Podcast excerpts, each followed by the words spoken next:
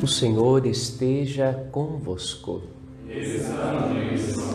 Proclamação do Evangelho de Jesus Cristo segundo Lucas. Glória a vós, Senhor. Naquele tempo, Jesus andava por cidades e povoados, pregando e anunciando a boa nova do reino de Deus. Os doze iam com ele e também algumas mulheres que haviam sido curadas de maus espíritos e doenças.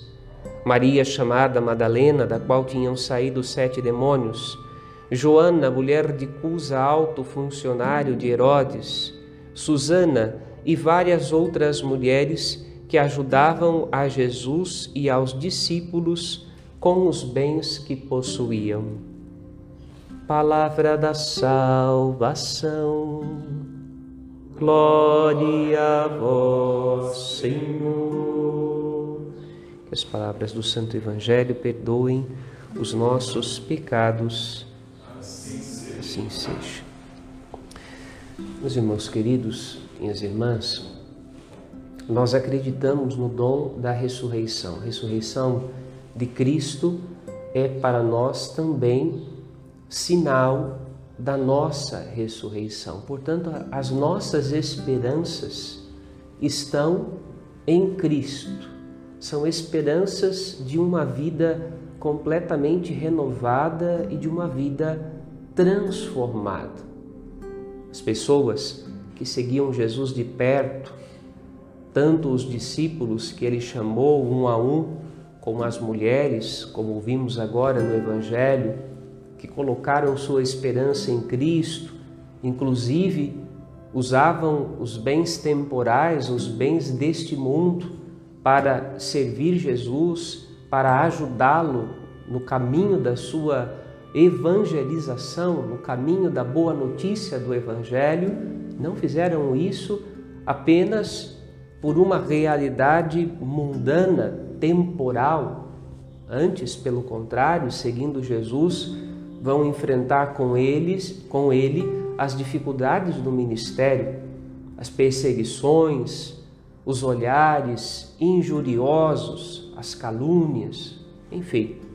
A esperança cristã é em uma vida completamente transformada, transformada pela graça de Cristo.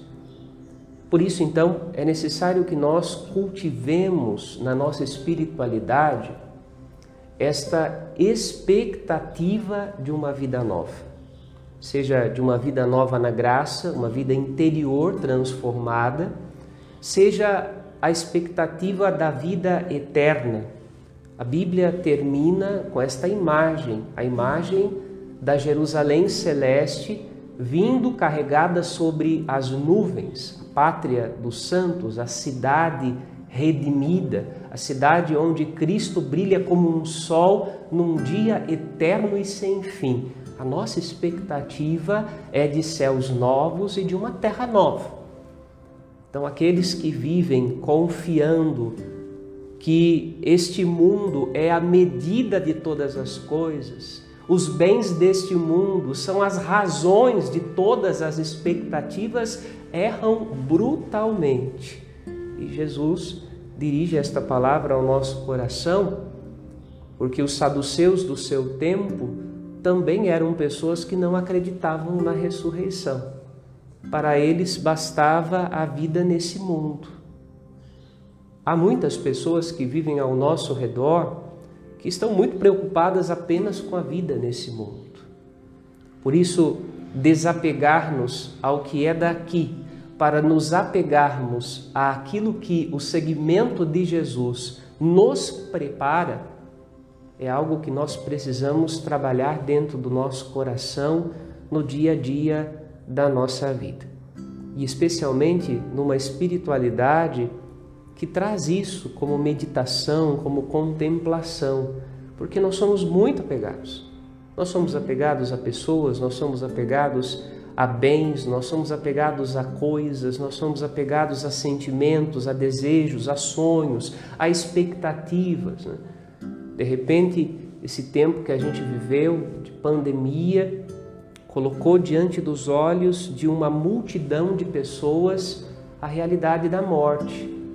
E se agora, se neste dia Deus nos chamasse, a mim, a você, que nos acompanha nesta homilia, o que levaríamos desta vida? Absolutamente nada. Tem gente que fica trabalhando a vida inteira para construir um patrimônio material. Tem gente que passa por cima da vida dos outros, pisando em cabeças de pessoas em busca da própria felicidade. E se Deus nos chamasse hoje, o que levaríamos de tudo isso? Nada nem ninguém. Então a gente percebe que muitas vezes as nossas discussões gastamos energia com aquilo que de fato não edifica, não santifica, com o que não vamos levar deste mundo, com aquilo que a traça corrói.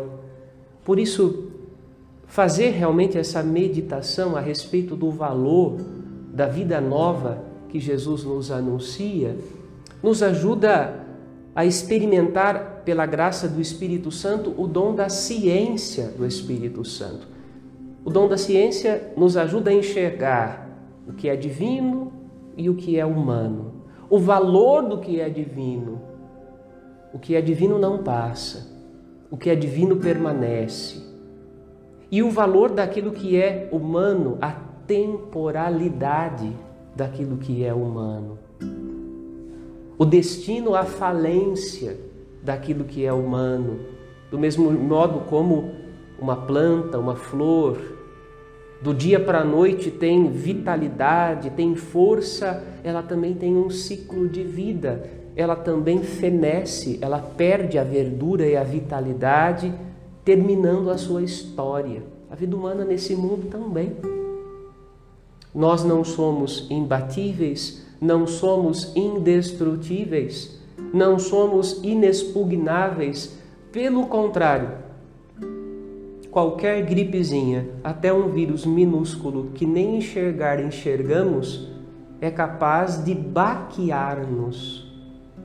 Por isso, então, de que vale aqueles que confiam em si mesmos, na força dos seus exércitos, nas suas armas poderosas, nas suas riquezas que são capazes de comprar todas as coisas e todas as pessoas, estão colocando suas esperanças naquilo que o próprio tempo, a história e a natureza acabarão por consumir e aniquilar. A nossa esperança precisa ser uma esperança melhor. Confiar em Jesus é confiar em uma vida completamente transformada, onde o pecado, a morte, a destruição estarão vencidos pela graça de Cristo. E nós poderemos participar deste reino de Deus consumado na glória, vendo o universo transformado pelo amor de Cristo. Cultivemos no coração essa esperança para podermos olhar para as coisas desse mundo com o olhar da fé, com o olhar de Jesus. E para que não troquemos o que não passa por aquilo que passa. Termino lembrando o modo como Jesus sai do templo de Jerusalém, que era tão importante para os homens do seu tempo, para os judeus do seu tempo, mas tinha sido transformado de casa de Deus em um lugar de comércio, onde o sagrado não era respeitado. Jesus olha para tudo aquilo e, e como que dizendo àqueles que podiam ouvi-lo, com certeza vocês estão muito enganados nas escolhas que estão fazendo, porque de tudo isso que vedes, não sobrará pedra sobre pedra. Tudo será destruído. Precisamos ter a consciência de usar bem os bens que temos, porque a seu tempo restaremos apenas cada um de nós e Deus. E neste momento, o que poderemos apresentar não é nada de material que construímos ou produzimos, mas é um coração capaz de amar, que tenha amado e que possa ser amado, porque conheceu o amor. Amém.